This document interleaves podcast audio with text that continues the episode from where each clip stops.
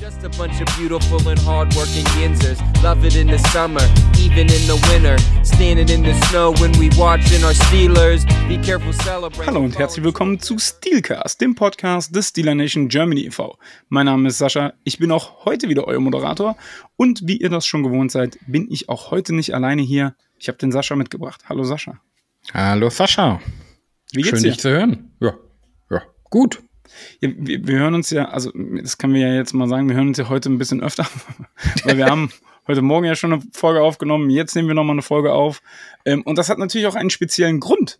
Der Grund ist, die Saison steht vor der Tür, der erste Gegner klopft an die Tür des Heinz Field und das sind die San Francisco 49ers. Und deswegen haben wir uns einen Gast eingeladen, der uns hoffentlich Licht ins Dunkel bringen kann, was die 49ers betrifft. Lieber Gast, stell dich doch mal kurz vor.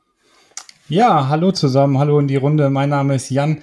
Ich komme vom Niner Empire Germany, genauer gesagt von unserem Podcast, den Outside Zone Talk. Dort, ähm, ja, machen wir unseren Podcast ähm, in der Saison gerne zweimal wöchentlich. Auch in der Offseason sind wir aktiv und versuchen, genau wie du so schön sagst, Licht ins Dunkeln zu bringen und ähm, ja, die Leute ähm, ja, vor dem Rechner, vor dem Handy über die 49ers zu informieren. Und ähm, ja, wenn ich noch kurz das Wort weiternehmen darf, ähm, ich habe es angesprochen, kommt vom Niner Empire Germany. Wir sind der erste deutschsprachige ähm, 49ers Fanclub, haben uns 2013 gegründet und da stetig weiterentwickelt. Wir haben das Ganze in Chapter aufgeteilt, in den ganzen Bundesländern sind wir da aktiv. Ich persönlich komme vom Niedersachsen Chapter, wo wir auch regelmäßig uns zu Spielen treffen. Leider haben wir aus der West Coast nicht so viele 19 Uhr Spiele, aber wir versuchen immer zusammenzukommen, haben da jährlich unser All-Chapter-Meeting, wo wir zusammenkommen, um auch mal ähm, ja, über das Bundesland hinaus ähm, Kontakte zu knüpfen. Haben jetzt für äh, das eine Deutschlandspiel in Frankfurt eine Location gefunden, wo wir zusammen das Deutschlandspiel gucken und halt auch unser Spiel, was um 19 Uhr stattfindet. Da passt das ganz gut und was ich am Ende noch erwähnen darf, wir werden mit circa 50 Leuten gemeinsam aus dem Fanclub rüberfliegen in die Staaten und uns ein Heimspiel der 49ers gegen die Buccaneers anschauen. Also wir sind immer dran, Leute zusammenzubringen und für die 49ers zu motivieren. Cool. Ähm, wie viele Mitglieder habt ihr in eurem Verein? Oh, das müssen um die 300 sein. Das sind auf jeden Fall ordentlich. Wir in Niedersachsen haben in den letzten Jahren, wo wir ein bisschen aktiver auch auf die Leute zugegangen sind, wirklich ja schon einen Sprung gehabt. Wir sind jetzt um die 50 ja, Vollmitglieder in Niedersachsen. Also das ist schon, das ist schon stark, wie sich das alles entwickelt hat. Okay, krass, du sagst jetzt Vollmitglieder. Heißt das, im, weil du auch Chapter gesagt hast, gibt es auch Prospects wie in Motorradclubs oder wie? Nee. Okay, weil das sich gerade so angehört hat. nee, so, so war es äh, nicht gemeint. Aber Ja, okay. es gibt da immer so, so leise Anfragen oder wir auch über unsere ähm, Instagram-Seite, wo wir sehr aktiv sind, äh, at Empire, Empire GER, wer uns äh, suchen mag. Da sagen wir natürlich, hey, wenn ihr Bock habt, wir sind da und der Location, kommt vorbei, ne, wenn ihr Fragen habt. Da trifft man natürlich mal Gesichter, die siehst du dann nicht mehr, das meinte ich damit. Okay. Und ähm, viele sind auch haften geblieben, mit die habe ich dann gleich ähm, an mich genommen und äh, wir haben Nummern ausgetauscht und die dann ein bisschen, ja, ein bisschen an uns zu binden und auch gemeinsam, ähm, ja, gemeinsam einfach Football zu gucken. Cool. Sehr gut. Dann würde ich sagen, äh, starten wir mal in das Preview. Denn Sonntag, 19 Uhr deutscher Zeit, treffen die San Francisco 49ers mit einem Rekord von 0 Siegen und 0 Niederlagen, weil das ist ja das erste Saisonspiel, im Heinz Field auf die Pittsburgh Steelers. Und ähm, Jan, die erste Frage, die wir an dich hätten, ist, wie war denn eure Offseason? Also gibt es irgendwas Spezielles, was du da vielleicht mal zu sagen kannst? Und auch, wie, wie ist die letzte Saison ausgegangen für die Leute, die äh, die Niners nicht so sehr verfolgen? Ja, beginnen wir erstmal, wie ist die letzte Saison ausgegangen? Natürlich sehr, sehr unglücklich. Wir haben das Championship Game gegen die Eagles verloren. Ähm, mussten da dann auch die Verletzung von Brock Purdy über uns ergehen lassen. Und ähm, es ist schon bitter. Ich würde jetzt hier nicht rumweinen oder so, aber es ist schon bitter, wenn du mit deinem dritten Quarterback dann in die Playoffs gehst oder beziehungsweise die Saison beenden musst und er sich dann in so einem wichtigen Spiel auch noch verletzt, sogar ein bisschen schwerer. Und ähm, der dann, der quasi der vierte Quarterback dann reinkommt, der sich auch verletzt und sogar äh, Christian McCaffrey dann auf einmal Quarterback spielen muss. Und ähm, ja, es war schon, war schon wild und da hatten wir dann am Ende auch keine Chance. Also sind wir dann das zweite Mal in Folge kurz vorm Super Bowl dann rausgeflogen. Und ähm, ja, wusste auch keiner so wirklich wohin mit seinen Emotionen. Ne? Man stellt sich natürlich die Frage, was wäre gewesen, wenn Purdy fit geworden, äh, fit gewesen wäre oder die Verletzung wäre nicht gekommen. Hätten wir da eine Chance gehabt? Vielleicht hätten wir trotzdem gegen die Eagles verloren, hätten wir damit besser umgehen können. Ja, lass ich mal dahingestellt. Ne?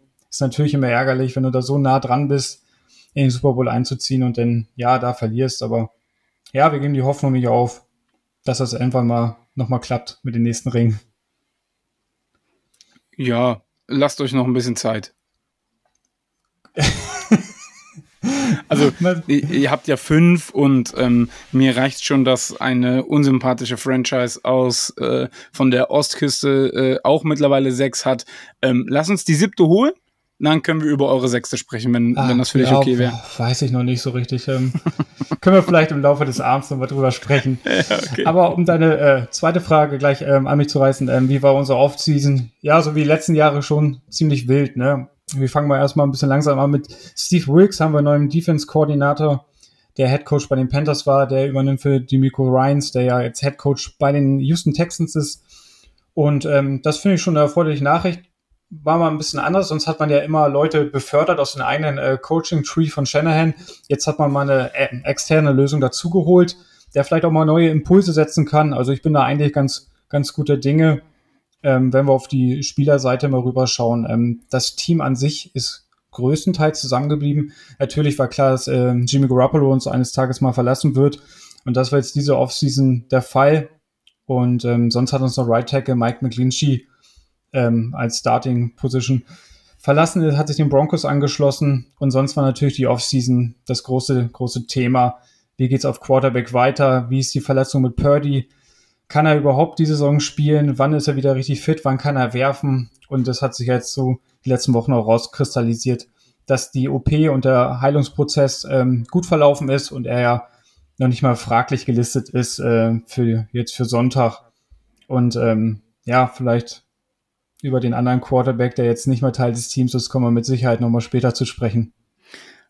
Tatsächlich, also dadurch, dass du Steve Wilkes schon angesprochen hast und ich mich gefragt habe, warum habt ihr einen neuen ähm, Defensive Coordinator, aber das hast du ja gerade schon erklärt, mit äh, dem Abgang von Demico Ryans macht das natürlich Sinn. Ähm, Würde mich interessieren, wie deine Meinung zu dem Trey Lance Trade zu den, vor allen Dingen auch dann zu den Cowboys äh, ist. Ja, vielleicht können wir da bisschen mehr ausholen. Ähm, wir haben uns vor zwei Jahren überlegt, oder das hat sich ja schon ein bisschen so, so, ähm, so angedeutet, dass es mit ähm, Jimmy Garoppolo vielleicht nicht mehr weitergeht oder Shannon unbedingt diesen, diesen Quarterback haben möchte, der über den Durchschnitt ist, weil wenn du quasi bei Wikipedia Durchschnittsquarterback eingibst, kommt ein Bild von Jimmy Garoppolo, so in etwa kann man sich das vorstellen. Und ähm, ja, wir, haben's, wir haben einfach den Shot genommen, wir haben es probiert, wir haben viel, viel investiert und an drei zu kommen um dann Trey Lance zu draften, der ja kaum im College gespielt hat. Um genau genommen äh, 318 Passversuche hatte er im College. Das ist nicht wirklich viel. Natürlich war da Hochphase Corona. Die eine Saison hat er nur ein Spiel gemacht. Davor hat er ein bisschen gespielt. Ja, hat bei keinem großen äh, College gespielt bei North Dakota und ja, das war schon ein bisschen heikel, das muss man schon sagen. Ne? Ähm, aber nichtsdestotrotz muss ich ähm, da erwähnen, ich war damit einverstanden, mal was zu probieren, auch was zu riskieren. Der Draft ist ja mehr oder weniger auch eine Lotterie. Und ähm, wie sich das jetzt rausgestellt hat, ähm, ja, hat es jetzt nicht so geklappt, wie wir uns das alle erhofft haben. Das hat natürlich auch mit, mit Verletzung zu tun. Was wäre gewesen, hätte sich jetzt für die, für die Zuhörerin von euch, die das vielleicht jetzt nicht unbedingt auf dem Schirm haben, dass sich Trey Lance letzte Saison als äh, Starting Quarterback denn in Woche zwei gegen die Seahawks relativ am Anfang den äh, Knöchel gebrochen hat und die Saison dann gelaufen war. Ne, das wäre mal interessant gewesen zu sehen, wie sich das Ganze hätte entwickeln können, hätte Trey Lance die Saison durchgespielt. Denn wäre vielleicht ein Brock Purdy nie ins Scheinwerferlicht gekommen, ne? Weiß man alles nicht. Vielleicht hätte es auch nicht gereicht, vielleicht hätte es gereicht und wir hätten diesen Franchise-Quarterback à la Mahomes, à la Josh Allen oder Joe Burrow. Aber so ist es nicht gekommen und ja, was wir in unserem Podcast-Team so besprochen haben, war so unsere eingängige Meinung, ähm, Trey Lance holt sich den Starting-Job oder ist es, das war's das, ne? Ich, das hättest du so, glaube ich, auch nicht verkaufen können, ihn als zweiten oder als Backup zu nehmen. Das hat er ja dann angeblich ja dann auch verloren oder wie sich herausgestellt hat, dann hat das dann Sam Donald auch verloren. Und wer denn auf den Rooster nur oder auf den Death Chart nur der die dritte Wahl gewesen und da hättest du nie Ruhe reingekriegt in die Kabine, in die Franchise. Und ähm, es sieht vielleicht ein bisschen unglücklich aus, ein äh, Viertrunden-Pick, dennoch zu den Cowboys.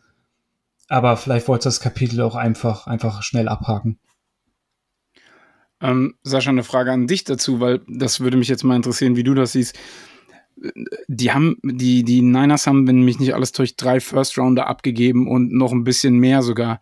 Man sagt ja immer, äh, man tradet die Zukunft des Teams eventuell damit weg. Jetzt ist der Lance-Deal oder dieser Lance-Trade hat sich nicht als so ergiebig erwiesen. Dennoch haben die 49ers eine Mannschaft, die ja durchaus um den Super Bowl mitspielen kann. Das ist ja ein bisschen widersprüchlich eigentlich, oder? Ja, wieso soll das widersprüchlich sein? Das, das ja, frage ich dich ja. Ja, ist, ist ja eigentlich ein Ding, was ich schon immer gern ähm, auch immer wieder äußere. Äh, du, natürlich ist es ein Vorteil, wenn du so einen, einen Mahomes oder sowas in deinem Team hast, äh, einen Quarterback, der die Spiele alleine durch, durch, durch sein, durch sein Quarterback-Spiel dann auch gewinnen kann. Aber wenn du natürlich viele passende Bausteine drumherum hast, dann brauchst du halt einfach einen Quarterback, der funktioniert, der in dein System passt, der dir dein Spiel nicht verliert, auf jeden Fall. Und du kannst trotzdem erfolgreich Football spielen. Und die 49ers haben eben zum einen eine geile Defense, sie haben auch andere gute Offense-Waffen. Ich meine, äh, Christian McCaffrey äh, ist halt auch ein Spieler, der alleine Spiele entscheiden kann. Da muss es nicht unbedingt der Quarterback sein. Und Brock Purdy hat da halt einfach gut funktioniert bei ihnen, äh, was das betrifft. Man muss halt sehen, ob man das jetzt in diesem Jahr auch nach so einer Verletzung dann bestätigen kann. Ne? Aber da, dazu muss man ja sagen, Jan, dass Sascha gerade ähm, CMC anspricht, also Christian McCaffrey. Das war natürlich auch Gambeln auf ganz hohem Niveau. Ne? Also der ist ja doch durchaus verletzungsanfällig. Jetzt hat sich bei euch noch nicht so gezeigt. Vielleicht habt ihr auch einen besseren Strength- und Conditioning-Coach. Das weiß ich jetzt nicht. Aber das war halt auch ein Trade, da hat man doch mit Sicherheit als 49ers-Fan auch so ein bisschen Bauchschmerzen gehabt, wenn man zu den Panthers rüber geguckt hat, oder? Ja, wer unsere Historie kennt mit Verletzungen, ne, wir haben immer die Saisons hart, hart zu kämpfen. Ne? Man hat es, wie schon vorhin gesagt, am Championship Game gegen die Eagles gesehen. Ja. Man hat sie Jahre davor gesehen, in, in der Corona-Season hatten wir so viele Verletzte, ähm, da konntest du die Saison halt in der Mitte kannst du abhaken. Wir waren kaum noch fähig, irgendwie eine Mannschaft auf den Platz zu stellen. Da haben äh, Leute von Anfang an gespielt, die hast du danach nie wieder gesehen. Also klar war der Trade riskant, aber das sind halt diese All-In-Moves, die es auch einfach braucht. Und ähm, wo McCaffrey dazu kam, hast du diesen Push auch einfach gemerkt. Er war genau dieser Art Running Back, äh, den Shanahan braucht für sein System. Und ja, Risiko hast du immer, gerade bei solchen Sachen, gerade wenn es zur Trading Deadline kommt, musst du halt echt überlegen, ja, nehme ich den Shot jetzt und sag, okay, Zukunft mehr oder minder egal. Du musst es nicht so, nicht so krass wie die Rams vielleicht fahren, aber die waren am Ende ja auch erfolgreich. Und da stellt sich vielleicht wieder diese Frage, die wir, wenn wir uns einfach zum Football treffen, kommt diese Frage vielleicht bei euch auch. Was willst du? Willst du fünf Jahre in Folge in den Playoffs sein, aber nie einen Ring holen? Oder willst du einmal einen, einen Ring holen und die anderen vier Jahre halt nicht so gut sein? Das ist halt die Frage. Ne? Ich denke, wir fahren noch so ein, ja, ich will nicht sagen Mittelweg, aber es geht schon in der Richtung, jetzt ein bisschen All-In zu gehen. Und ähm, ja, wir müssen einfach gucken. Ne? Wäre natürlich schön, wenn McCaffrey auch fit bleibt, aber ja, um das vielleicht im Einsatz zu beantworten, es war schon riskant, ja. ja. Dann ist vielleicht jetzt was anderes auch noch ein bisschen riskant und äh, ihr merkt, heute ist äh, Tag der kongenialen Überleitungen. und zwar der Holdout von Joey Bosa. Also ich habe gestern gelesen, äh, dass man pro Jahr noch knapp 4 Millionen auseinander ist. Und mich ja. würde da mal so deine Einschätzung interessieren, und du wirst ja mit Sicherheit auch viel lesen, was so in San Francisco oder in Bay Area vielmehr da auch, auch ähm, gerade los ist. Bringt das auch eine Unruhe in die Mannschaft, wenn der Star, und das ist er ja nun mal in der Defense, der Star-Defense-Spieler, ähm, ja, ich sag's jetzt mal bewusst ketzerisch, verstehe mich nicht falsch, aber eher seine eigenen Interessen versucht durchzusetzen als die Interessen des Teams. Ja, schwierig, ne? Man, man was auf der einen Seite gut ist, man hört ja eigentlich kaum was, ne? Ist keine Schlammschacht über die Medien, dass der Berater sich da hinstellt, ja, die 49ers sind doof, die mach, wollen das nicht machen, die wollen nichts zahlen. Und die 49ers äh, stellen dann halt den Berater schlecht hin oder Bose als Spieler selber. Das hörst du ja gar nicht. Man hört ab und zu genau diese 4 Millionen. Aber ich hatte auch gelesen, dass sich herausgestellt hat, das war nicht die Differenz zwischen den Spielern, das ist die Differenz zwischen TJ Watt und Aaron, Aaron Donald, Donald, als bestbezahlten genau. Spieler. Da sind wir knapp bei 4 Millionen. Bosa liegt irgendwo dazwischen, will natürlich der best nicht bezahlteste Nicht-Quarterback sein. Und das sind diese Range von 4 Millionen. Ah, also, okay. Genau. Aber das sind wieder, das haben auch irgendwelche in der Welt gesetzt, da weißt du bis heute nicht, ob da wirklich was dran ist. Man, man hört kaum was. Das sind alles Quellen, vielleicht auch von, von Reportern, die sich vielleicht ein bisschen, ja, aus dem Schatten herausspringen wollen. Aber ähm, ja, ich glaube, so langsam kommt jetzt auch Unruhe in die Bay Area rein. Also kann ich mir ganz gut vorstellen. Denn heute ist der erste Trainingstag. Ne, Bosa hat man nicht an der Team Facility gesehen. Ne? Das Einzige, was man gesehen hat, ist ja, dass er vor zwei Wochen, glaube ich, war, ist er nach New York geflogen, da hat er dann über seinen Instagram-Kanal so ein Bild gesehen, wie er da im Hotel ist und New York fotografiert hat, hey, ich bin hier in New York, ne, da sitzt auch sein Berater oder das Büro des Beraters, denn soll er sich jetzt Anfang der Woche in der Bay Area rund um San Francisco oder Santa Clara, da wo das Stadion und die Team Facility ist, aufhalten, jetzt irgendwie nicht mehr, also er wurde nicht am Team-Trainingsgelände äh, gesehen. Mehr kriegst du kaum, ne, ich habe nur von äh, Hufanga, unseren Safety, gelesen, der sich natürlich wünscht, dass er zurückkommt. Ne, klar, welcher Spieler möchte nicht mit Nick Bosa zusammenspielen? Denk mal, das ist auch klar. Aber ähm, ich war letzte Woche tatsächlich noch ein bisschen optimistischer, muss ich sagen, dass er jetzt Sonntag dabei ist. Und Shanahan hat auch klar gesagt, er will ihn im Training sehen. Also er kann nicht Samstag seinen Vertrag unterschreiben und Sonntag auf dem Platz stehen. Ich glaube, das lässt Shanahan nicht durch, beziehungsweise wird ihn vielleicht dann sehr, sehr limitieren. Aber ähm, ich halte es jetzt nicht für ausgeschlossen, dass er vielleicht jetzt morgen oder Freitag auf einmal auf nichts kommt die Meldung, ja, hier ist der Rekorddeal und geht los jetzt. Aber es kann natürlich sich auch noch bis in die Saison hineinziehen. Ja, ich glaube, ich glaube, am Ende des Tages muss man so eine, so eine Aussage vom Coach auch relativieren. Ich glaube, wenn, wenn Bosa dann wirklich am Samstag einen Vertrag unterschreiben würde, glaube ich schon, dass er vielleicht nicht äh, als voller Starter, aber wird mit Sicherheit ein paar Plays bekommen. Ja. Gehe ich schon davon aus. Kann auch sein, ähm, dass, wenn ich die kurz unterbrechen darf, Entschuldigung, ja. dass er dann einfach den, den dritten Snap einfach reinkommt und den durchspielt fast, ne? Ja, Aber dann ja. kann er immer noch sagen, hey, er war, hat nicht von Anfang an gespielt, ist nicht unser genau. Starter genau. gewesen heute, ne? So als Denkzettel, was auch keinen jucken würde, denn, ne? Was ich halt stellenweise auch gesehen habe und da auch mal deine Meinung dazu bitte ist, ähm, dass man ja auch bei solchen Dingen immer hört, ja, der Spieler will zumindest für den Moment oder eine Weile der bestbezahlte Spieler, zumindest auf seiner Position. Bei den Quarterbacks ist es ja immer der ganzen Liga, pipapo. Und da tut sich halt auch das Gerücht rum, dass es, ähm, ich glaube, Brian Burns von Carolina ist das, dass der auch äh, vielleicht zum bestbezahltesten Edge Rusher der Liga werden soll und dass halt Bosa diesen Vertrag abwarten will, um nicht kurz nachdem er unterschrieben hat, gleich wieder übertrumpft zu werden. Ich meine, für, für uns Außenstehenden ist es vor allem bei den Summen, um die es da geht, ein bisschen unverständlich, dass man, ich sag jetzt mal, wenn es um da so zig Millionen geht, wegen ein paar hunderttausend da rummacht, äh, ich glaube, wir würden uns da nicht fragen. Aber das hat ja oft nicht unbedingt mit der Summe letztendlich zu tun, sondern mit den, den Respekt, den die Spieler erfahren wollen. Ähm, habt ihr dazu was gehört, dass es dieser, dieser Vergleich mit anderen Spielern ihm, also im Bosa auch wichtig ist? Gehört nicht direkt. Ich kann es mir aber sehr gut vorstellen, dass er ja schon eine Art Anerkennung ist, wenn du sagst, hey, ich bin hier auf meiner Position zu dem Zeitpunkt, wo ich einen neuen Vertrag bekommen habe, der bestbezahlteste Edwardshire gewesen oder der bestbezahlte Nicht-Quarterback gewesen. Ja, aber das hast du denn auch nur für einen Moment, ne? Wir hatten, ja. wir hatten, Fred Warner hatten wir dann als bestbezahlten Linebacker. Kurze Zeit später ähm, wurde auch wieder übertrumpft, ne? Die, wie du richtig sagst, die warten halt aufeinander. Das hatten wir schon so oft, das hatten wir bei Quarterbacks, dass die immer so warten, dass das alles ins Rollen kommt. Wenn es dann echt so ein paar hunderttausend ist, ne, was auch eine Menge Geld ist, aber im Verhältnis zu den Bosa wird gut bezahlten Vertrag bekommen, ne? Das wird sich da um, ja, ich denke mal, um die 29, 30, vielleicht sogar 31 Millionen pro Jahr dann irgendwie einpendeln. Und das ist schon ein enormer Stellenwert. Ne? Man muss vielleicht dann auch mal hinterfragen, was möchte der Spieler? Möchte er denn die Taschen voll machen bis, bis zum Anschlag oder möchte die nächsten Jahre auch in einem Championship-Team spielen? Das ist halt die entscheidende ja. Frage. Das, was zum Beispiel Tom Brady gemacht hat, ne, von dem kann man halten, was man will natürlich, ne? Aber ja. es ist so Natürlich hat er auch andere finanzielle Möglichkeiten gehabt zu dem Zeitpunkt schon, aber man muss auch klar sagen, ne, der hat sich da nie großartig hingestellt und hat gesagt, jetzt mach mir mal die Taschen voll, ich habe euch hier ein paar Ringe geholt. Nee, der wollte immer schon gut verdienen, was auch in Ordnung ist, aber er wollte auch immer ein gut, gutes Team um sich rum haben, ne? Und das muss man sich auch als Spieler in so einer Position einfach bewusst sein.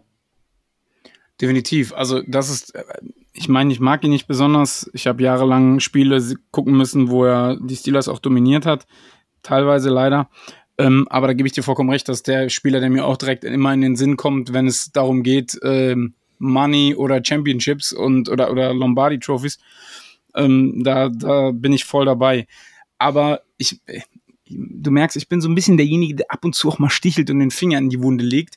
Und ich, wir hatten die Situation ja auch vor einem Jahr oder zwei Jahren. Korrigiere mich, Sascha, ich glaube, es war vor zwei Jahren, hat TJ einen neuen Vertrag unterschrieben. Ja. Und der ist ja dann irgendwann einfach hat sich über seinen Agenten hinweggesetzt und hat gesagt, es reicht mir jetzt, ich gehe jetzt da hoch und sage, ich will spielen und unterschreibt den Vertrag. Und plötzlich stand er auf dem Practice, äh, auf, auf dem, auf dem äh, Trainingsgelände. Ist das nicht etwas, wo man so denkt, so, warum kann, geht das bei mir oder bei, warum geht das bei Bosa und den Niners nicht? Oder äh, hast du von der Situation gar nicht so mitbekommen und deswegen ist es eigentlich auch, spielt es auch keine Rolle? Ja, ich hatte das jetzt gerade, wo du sagst, auch wieder auf dem Schirm, was da mit äh, TJ Watt denn los war. Das ist natürlich ein ja, schöner Move, was man, denke ich mal, als Fan oder generell als Fan dieser Liga auch, auch gerne hört, dass man einfach dann sagt, hey, ich gehe jetzt da raus, ich bin jetzt hier, um Football zu spielen. Also ich verdiene schon gut und muss wahrscheinlich nach meiner Karriere mich nicht mehr großartig nach Jobs umgucken. Und ähm, ich möchte jetzt da rausgehen und mich bestmöglich auf meinen eigentlichen Job auch vorbereiten. Ne? Man weiß natürlich hm. nicht, was bei Bosa jetzt, was der Berater da oder ja, welche Schuld in Anführungszeichen der Berater jetzt dahinter hat, aber so ein ganz einfacher scheint er nicht zu sein.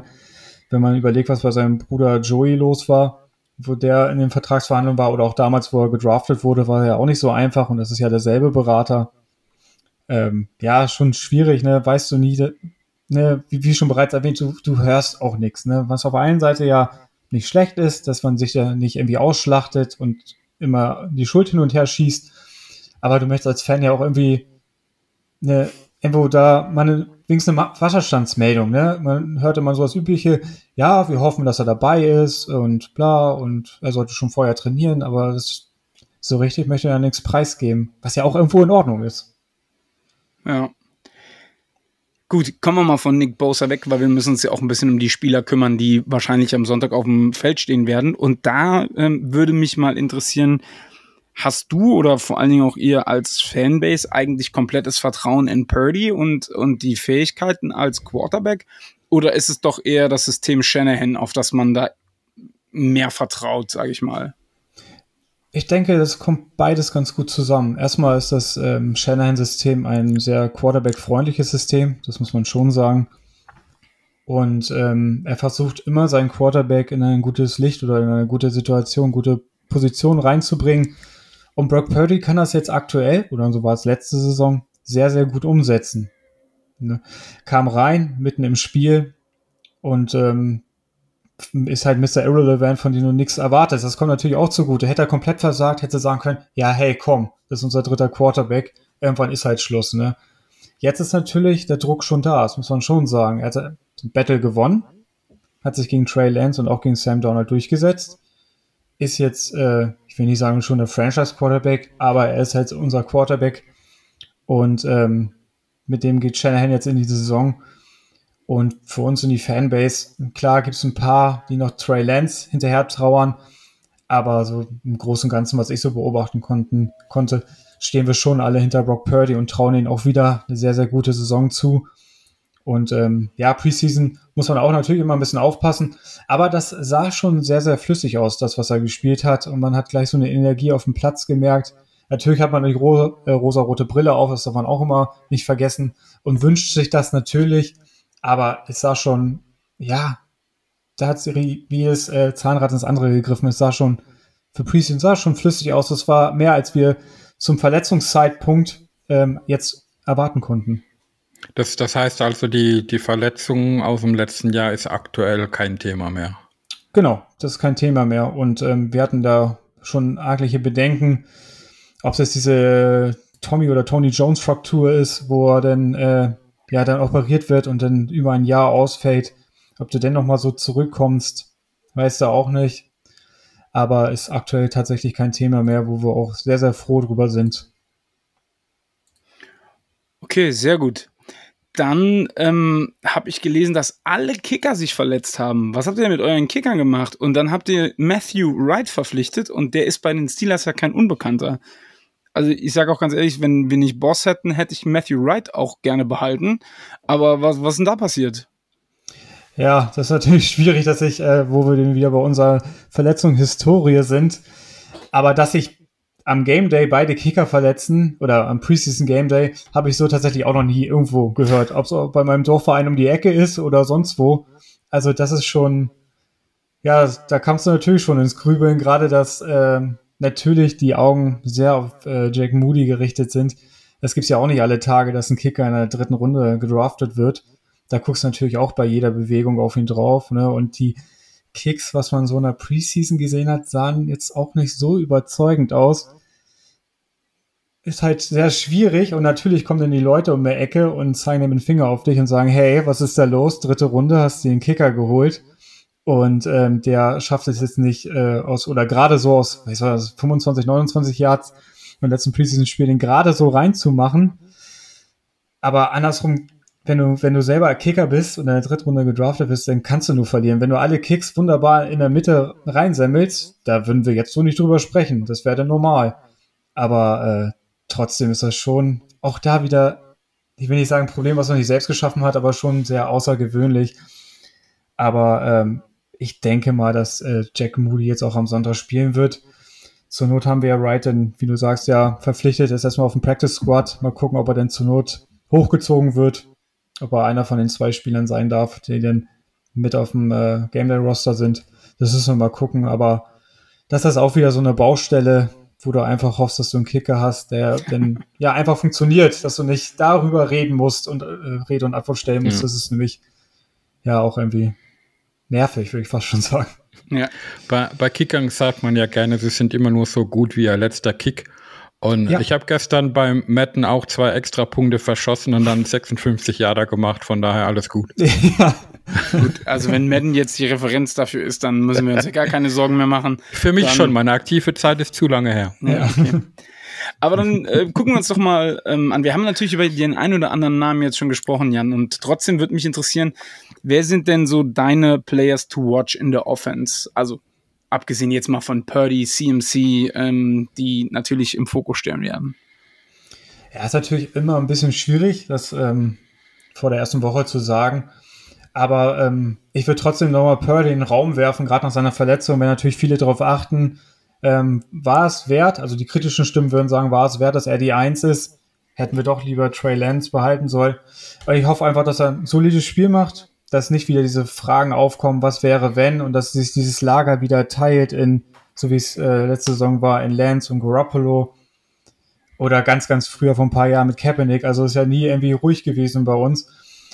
Aber ähm, in der Offense Player to Watch ähm, würde ich in den Raum werfen natürlich Brandon Ayuk, der äh, letzte Saison so mehr oder minder seinen Breakout hatte, das erste Mal über 1000 Yards und ähm, kommt jetzt auch so langsam in sein Vertragsjahr, auch wenn die Fifth-Year-Option gezogen wird, aber sieht man ja am Bosa, wie viel das wert sein kann.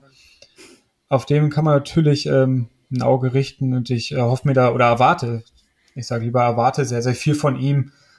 Sonst ähm, finde ich Ronnie Bell, den wir in der siebten Runde von Michigan State gedraftet haben, sehr, sehr interessant. Was spielt er für eine Position? Also Ayuk ist Wide Receiver. Was spielt Ronnie Bell für eine Position? Genau, ist auch Wide Receiver. Ah, okay. Und äh, könnte jetzt da ja Ray Ray McCloud, den ihr ja auch kennen müsstet, Ein wenig. der sich ja leider verletzt hat, könnte er die äh, ja, Return, äh, Return ähm, Rolle übernehmen als Rookie.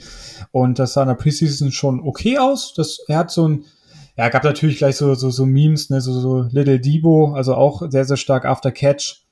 Und auf den kann man gespannt sein. Juan Jennings natürlich immer im dritten Versuch sehr interessant, ne, gute Anspielstation, verlässlicher Receiver.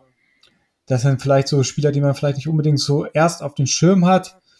Und wenn man ein bisschen tiefer reingeht in die Materie, wäre interessant, äh, McKivitz, der ja den Job jetzt von Mike McGlinchey erhalten hat und auf äh, Right Tackle starten wird, der in dem ja, Trainingscamp schon okay aussah. Also es gab nicht viel negative Berichte, was ja auch schon mal wichtig ist.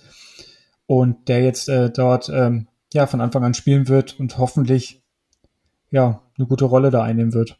Könnte sich allerdings am Sonntag äh, ändern mit den negativen Berichten, weil er Ja. wird nämlich die ganze, die ganze Zeit, wahrscheinlich, also nicht die ganze Zeit, aber sehr viel Zeit mit einem gewissen TJ Watt verbringen. Und da bin ich echt gespannt, wie die äh, Niners das schematisch lösen wollen. Ja, da bin ich tatsächlich auch sehr gespannt drauf. Ne? Da kannst du wirklich sehen, wie weit McKivitz wirklich ist, dass er gegen so einer der, der besten Edge Rusher denn äh, gegenspielen muss. Da bin ich auch sehr, sehr gespannt. Also es wird interessant, das zu zu beobachten. Und ähm, ja, ich habe nicht Bauchschmerzen, aber schon Respekt. Also gerade Defense ist ja von euch auch sehr stark. Entschuldigung, ich habe hab ich mich, ich hab mich gerade verhört, oder hast du gerade gesagt, einer der besten oder der beste Edge Ah. Rusher? Einer der besten. Also habe ich mich nicht verhört, aber okay, ja, kann man jetzt. Nein, Quatsch, die Baustelle will ich nicht auch mal. Spaß. Ähm, aber wenn wir über TJ reden, reden wir doch vielleicht mal über eure Players to watch in der Defense. Ah, ich habe auch noch eine Offense-Frage. Entschuldigung, Ja. Entschuldigung, dann Ja, machen wir die ähm, natürlich zuerst. Genau, wir, wir hatten, hatten in den letzten Tagen Gerüchte um George Kittle, äh, dass er verletzt ist und, und so. Ja. Gibt gibt's da News, Updates? Wie steht's für ihn? Ist er gesund? Äh, ist er gefährdet fürs Spiel? Also schon, ja, gefährdet würde ich schon sagen. Also gestern oder am Montag war ja so ein, so ein, ja, auch nochmal ein Trainingstag, den man mit reingebaut hat, weil ja vor der Woche eins ist, dann kann, darf man das ja machen. Und ähm, da hat er nicht mit dem Team trainiert, weil er ein bisschen mit dem Hemi zu tun hat und hat aber Sprints an der Seitenlinie gemacht. Man kann sich jeder selbst eine Geschichte zu malen, was das bedeutet. Ja, ist mal wieder, auch wieder eine Verletzungshistorie bei ihm. Hat er auch schon ein bisschen her, dass er mal eine Saison durchgespielt hat. Ähm, ist aber aktuell ja mehr als fraglich für Sonntag. Das muss man schon sagen. Okay. Okay. Und dann, ähm, jetzt kommen wir dann aber dann doch zu den Players to watch in der Defense. Ja, genau. Natürlich ähm, der Mittelpunkt unser äh, Mike Linebacker ist natürlich Fred Warner, der den Verkehr da regelt. Und ähm, ja, je nachdem, ob Bosa spielt oder nicht, ne, könnte dann auch eine Rolle aufgehen für Pharrell, der ja auch damals sehr überraschend an Position 4, glaube ich, von den Raiders gedraftet wurde vor einigen Jahren und jetzt bei uns unterkommt und ähm, ja, so, einen- so einen zweiten Frühling in seiner Karriere erhofft, so wie es bei anderen Spielern auch schon hatten, die ein bisschen untergetaucht sind, denn zu uns kam, äh, eine Rolle übernommen haben in der Rotation. Und ähm, ja, auf den könnte man achten. Natürlich auf Hargraves, der von den Eagles gekommen ist. Ja, da Das bin ich leider gespannt drauf. Ja, das wird sehr interessant, denke ich mal. Und ähm, Was du ja, vielleicht nicht weißt, ist, ha äh, Javon Hargrave wurde eigentlich von den Steelers in der dritten Runde gedraftet und den hätten wir auch sehr gerne behalten, ging aber damals aus cap-technischen Gründen nicht. Oh, okay. Krass. Ja, und dann ist er es zu den quasi Eagles. ein, ein, ein Homecoming für Hargrave. Ja. Er kennt auch noch einige Jungs bei den Steelers. Ähm, wird spannend. Okay, ja, Ja. Das, das wird tatsächlich spannend, ja. Ja. Ja, und sonst ähm, hat sich bei uns so ein bisschen, also bei uns im Podcast-Team ein bisschen rauskristallisiert, dass wir alle ziemlich gehypt sind auf, oder einige gehypt sind auf Drake Jackson, der jetzt in sein zweites Jahr kommt, der ähm, ja auch ein Edge-Verteidiger ist und ähm, der von der physisch auch lebt und dazu noch eine sehr gute Athletik hat. Also auf den darf man gespannt sein. Und ähm, ja, auf, auf, auf Safety natürlich auf Hufanga, der jetzt in sein drittes Jahr kommt, Tashawn Gibson, der auch ein bisschen angeschlagen ist, aber auch schon sagte, dass er spielen möchte. Und ähm, die zweite Cornerback-Position hat Lenoir gewonnen. Das wird auch interessant sein, wie er sich jetzt entwickelt oder jetzt über den Sommer weiterentwickelt hat, was wir uns als Fans natürlich wünschen, dass wir da wieder mal einen sehr, sehr starken auch äh, Cornerback Nummer zwei haben. Bist, bist du der Meinung, dass euer Inside Linebacker Tandem Greenlaw und Fred Warner das in Kombination das Beste der Liga ist? Ja, kann ich schon sagen, ja. Also bin ich echt überzeugt von. Also es ist schon, schon wirklich stark. Also auch gerade was Fred, Fred Warner so macht mit seiner Spielintelligenz. Da gibt's ja diesen einen, einen, einen Tackle, wo er dann losrennt, über den einen noch rüberspringt, um den von den Rams den Running Back zu tackeln. Und ähm, es gibt ja mehrere Highlight-Videos von ihm. Also, aber auch darüber hinaus ist sehr, sehr intelligenter Spieler und auch Greenlaw hat ab und zu, ja, wenn irgendwo eine Flagge liegt, ne, ist Greenlaw meistens auch nicht so weit weg davon. Also tackelt auch gern mal zu spät oder wenn schon im Aus ist, dann gibt er noch einen mit und sowas. Da muss er sich vielleicht noch ein bisschen zurücknehmen. Ähm, ist ein bisschen besser geworden, muss man auch sagen. Aber ähm, jetzt das mal ausgeschlossen. Also finde ich schon wirklich stark, was wir da auf die, auf die Beine gestellt haben. Was wir da aus Fred Warner war, im Third Round Pick und Greenlaw haben wir in der fünften Runde geholt. Also da haben wir ausnahmsweise mal gut gedraftet, würden jetzt böse Zungen behaupten. okay, sehr gut. Dann haben wir über die Players to Watch gesprochen. Was sind denn deine Keys to Win für die San Francisco 49ers? Ja, ich denke erstmal, dass es ein, auch ein sehr enges Spiel wird. Also wir müssen auf jeden Fall, oder wir dürfen keine unnötigen Fehler machen. Also darfst du generell ja nie oder solltest du nie machen. Aber wir sollten ähm, ruhig ins Spiel gehen. Ich denke, dass wir am Anfang viel laufen werden, um und dann ähm, das Passspiel immer mehr zu etablieren, äh, etablieren, um Purdy wieder so ein bisschen auch im richtigen Game reinzuführen wieder. Ähm, ich gehe davon aus, dass äh, CMC auch wieder eine ja, weitaus höhere zweistellige Carry-Anzahl sehen wird, ähm, denn dadurch mit Mitchell dann zweiten Running Back unterstützt wird und ähm, dass wir da versuchen, ja, mit Play-Action, denke ich mal, das könnte auch wieder ein Thema sein, erstmal die Steelers ein bisschen auf den Run anzustellen und mit Play-Action dann das Ganze zu ergänzen. Und dann wird Shanahan sich bestimmt auch wieder was Interessantes eingefallen lassen. Und ähm, ist auch, finde ich auch immer schwer, das vor Woche eins auch irgendwie zu sagen, habe ich am Anfang auch schon. Ja. Sitzt hier, hast noch nicht viel gesehen. Ich denke, das Playbook wird auch ein bisschen anders aussehen als letzte Saison. Und ähm, ich denke, es wird auch viel, ja, ich will nicht sagen Standard-Football sein, aber man wird schon versuchen, erstmal selbst Ruhe ins Spiel zu bringen, sich auf die Stärken zu konzentrieren und dann ja Snap für Snap reinzukommen in die Saison ist ja auch immer, ich denke mal, die Upside ist insgesamt in der Liga in Woche 1 auch noch mit am größten. Sascha, was sind denn deine Keys to win für die Steelers, um die 49ers zu schlagen?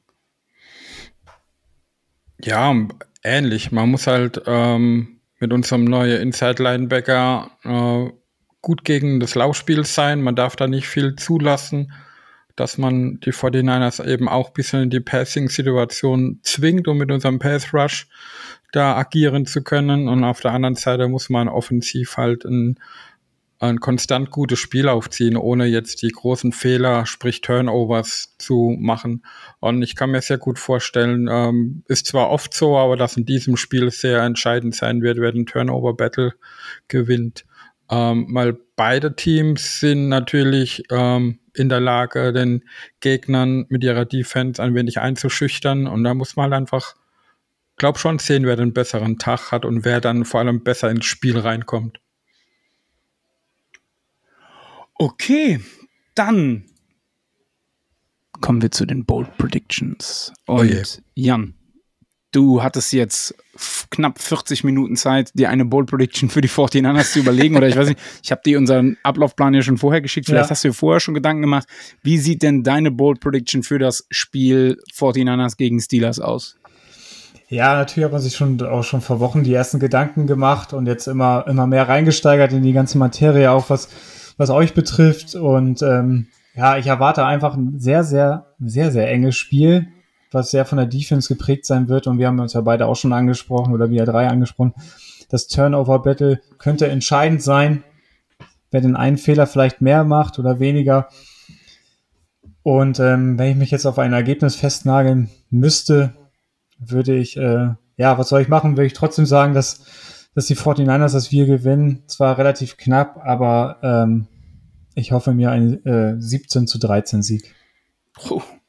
Hui hätte ich jetzt von einem offensiven Powerhouse wie den 49ers eigentlich mehr erwartet. Ja, aber vielleicht darf ich noch einmal ganz kurz ergänzen. Klar. Wir äh, starten ja traditionell auch nicht so gut in die Saison. Ne? Ich habe es mal rausgesucht. Ähm, seit Shanahan 2017 das äh, Boot übernommen hat, stehen wir jetzt in Woche 1 2 zu 4. Und selbst, okay, dann ist, dann genau. ist der Sieg gegen Pittsburgh ja schon bold, ja. Ja, ja es ist so. Gerade, ich glaube, wann war das? Vor zwei Jahren haben wir ja ähm, relativ gut angefangen in Detroit, haben wir da irgendwie mit 41, 13 oder so geführt und das wurde ja in den letzten 10 Minuten tatsächlich nochmal eng.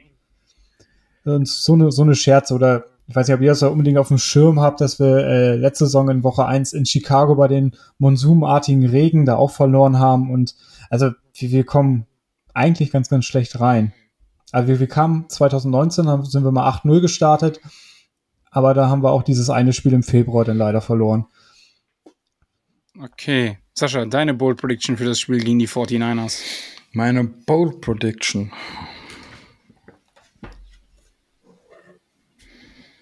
Ja, da, da hatten wir es äh, schon mal drüber und ähm, es geht da um Rekorde und ich sage, dass in dem Spiel ähm, zweimal der All-Time-Rekord für die sechs All-Time-Franchise-Rekord für die sechs gebrochen wird. Das heißt also, erst muss es ähm, ein gewisser ähm, Hay Hayward sein und dann Ja. TJ. Ja. Okay, ich bin gespannt. Ähm, und wie ist dein Ergebnistipp? Mein Ergebnistipp ist 24-17 für die Jungs in schwarzem Gold. Okay. Meine Bold Prediction ist, ähm, Brock Purdy wirft drei Interceptions und zwei davon fängt Patrick Peterson. Oha, Ui. der alte Mann, okay. Ja. ja, es ist ja eine Bold Prediction, ne? Also wir reden ja hier über bolde Sachen und deswegen muss es natürlich auch bewusst ein bisschen überspitzt sein. Aber ich könnte mir tatsächlich vorstellen, dass äh, Purdy ähm, den einen oder anderen Fehler macht. Ich könnte mir auch vorstellen, dass er auf Steelers Seite passiert. Da müssen wir nicht drüber diskutieren. Dennoch ähm, glaube ich, dass die Steelers am Ende des Tages gewinnen werden. Aus dem einfachen Grund, Bosa fehlt, vielleicht auch ein Kittel fehlt. Ähm, und generell die Steelers, ähm, glaube ich, in Week 1 eine sehr, sehr gute Chance haben, die 49ers zu schlagen. Und das hatten wir ja ähm, in unserem Podcast in in der letzten Ausgabe. Ich glaube, du schlägst die 49ers eher am Anfang der Saison als gegen Ende der Saison, ähm, wenn die Maschinerie dann mal läuft und auch Shanahan da schematisch vielleicht noch die ein oder andere Anpassung vornehmen kann, wenn er merkt, dass da was nicht läuft. Weil er ist halt Ja. nun mal ein, ein Genie, was das betrifft. Das kann man ihm nicht absprechen. Ähm, deswegen bin ich da tatsächlich ähm, sehr gespannt. Mein, am, am Ende des Tages wäre ich persönlich natürlich froh, wenn am Sonntag sowohl Bosa wie auch Kittel auf dem Feld stehen und wir trotzdem gewinnen. Ähm, das ist das eine. Ähm, zum anderen nehme ich alles, jeden Grund, egal was, dass es den W für unser Team gibt. Ja. Und ich glaube, vom Ergebnis her wird es ein 24-20. Ich glaube, es wird ein bisschen enger als von dir. Also ich glaube, wir sind nur, ähm, nee, wir sind nicht nur, also wir sind einen Touchdown besser. Aber ähm, ja, muss man einfach mal schauen dann. Dann, Jan, erstmal vielen, vielen Dank, dass du dir heute die Zeit genommen hast, ähm, mit uns das Spiel nochmal in Angriff zu nehmen, darüber zu sprechen. Ähm, Finde ich immer eine coole Sache, diese Crossover-Sachen, weil ich sage das immer wieder und ich sage es auch in der, zum Anfang der neuen Saison. Ich habe genug ähm, damit zu tun, mich um mein eigenes Team zu kümmern. Wenn ich mich jetzt noch um 31 andere Teams so intensiv kümmern müsste, ja, hätte ich ein Problem. Ja, ich kann nur sagen, vielen Dank für die Einladung. Hat mir auch äh, riesen Spaß bereitet. Mal, du sagst es richtig, ne? Ist ja gerade das Schöne hier, sich mit anderen auszutauschen, ne? Mal da die Ja. Einschätzung zu erfahren, ne? Wie sieht ein Fan des gegnerischen Teams se sein eigenes Team? Ne? Man ähm, kann sich natürlich, wie du sagst, ne? Man hat Zeit, sich intensiv um sein Team zu kümmern. Aber wer denn, keine Ahnung, der dritte Ersatz äh, Inside Linebacker vom Gegnerteam ist, ne? Das kann dann eher, auch eher ein Fan des gegnerischen Teams dann, dann genauer beschreiben oder was seine Aufgaben sind oder auch so, wie ich jetzt, denke ich mal, Ronnie Bell dann auf dem Schirm hab, hab ne, als 49ers-Fan ähm, mal so einen kleinen Denkanstoß zu geben, ne, ist ja immer ganz nett. Sehr gut. Dann möchte ich nochmal darauf hinweisen. Diesen Sonntag ab 15 Uhr Matrix Bochum. Deutschlands größtes Steelers-Treffen, wahrscheinlich sogar europaweit das größte Zusammentreffen von Steelers-Fans. Wir gucken zusammen das Spiel gegen die 49ers. Seid dabei. Es gibt ein Rahmenprogramm, eine Versteigerung. Es gibt Cheerleader, die ich, ich weiß, wenn ich Tanzen. jetzt sage, ja, ich wollte gerade sagen, die uns einheizen, das klingt dann wahrscheinlich jetzt auch ein bisschen blöd, aber die, äh, bieten, die, die, die bieten ihre Tanzkünste da, sagen wir es mal so. Ähm, es wird eine Steelcast Live-Folge geben, ähm, die könnt ihr dann auch wieder auf Twitch und auf YouTube sehen, wahrscheinlich eher auf Twitch und das VOD dann auf YouTube, da müssen wir mal gucken. Ähm, pilgert nach Bochum, lasst uns dieses Jahr den dreistelligen ähm, Besucher, die dreistellige Besucherzahl knacken. Ähm, die Community-Frage diese Woche ist, wer gewinnt das Spiel am Sonntag? Lasst es uns gerne wissen. Bei Spotify könnt ihr ja immer auf die Fragen auch antworten. Gerne auch mit Ergebnis und vielleicht auch einer Begründung. Sascha, hast du noch was, was du sagen möchtest? Ja, ja, ich möchte ergänzen zu, zu Bochum. Äh, Gerne. Das heißt, wenn ihr das Steelers-Spiel schauen wollt, kommt vorbei. Wenn ihr einen Kumpel habt, der Football interessiert ist, aber nicht unbedingt das Steelers-Spiel gucken möchte, der kann auch mitkommen. Wir haben Dann habt ihr als im- Freunde was falsch gemacht. Oh, Entschuldigung. ja, Spaß. Wir haben im, im Café der Matrix äh, wird während und nach dem Steelers-Spiel auch Red Zone laufen. Also ähm, wir würden uns freuen, wenn ihr einfach vorbeikommt und wir gemeinsam Spaß haben können. So ist es. Dann möchte ich noch auf unsere Internetpräsenzen verweisen. Instagram, Steelcast-SNG, der normale ähm, EV-Account, SNG e.V., Twitter, Facebook, YouTube, Twitch, dann pittsburghsteelers.de, die Internetseite, wo sehr viele Berichte im Moment wieder stattfinden und der Aufruf, joint dem e.V., kommt in den e.V., genießt einfach dieses tolle Franchise, sprecht mit uns auf unserem Discord. Alles ihr. sagen, du hast den Discord nicht ja, aufgezählt. ja, nee, nee, ich, das, ich krieg das schon noch hin. Mach dir keine Sorgen. Okay. Das alles findet ihr dann auch auf den Shownotes, äh, in den Shownotes, wo ihr uns überall findet. Und dann schließen wir diesen 94. Podcast, wie alle 93 Podcasts vorher auch, und zwar mit Here We Only six time Go. Super Bowl repeat. Yeah, the city of schools, a city with class. Long before I found trees, we were making our glass. Don't mess with us, so curtain. Put your flat on your back. You can visit other cities, but none will surpass. Yeah, uh,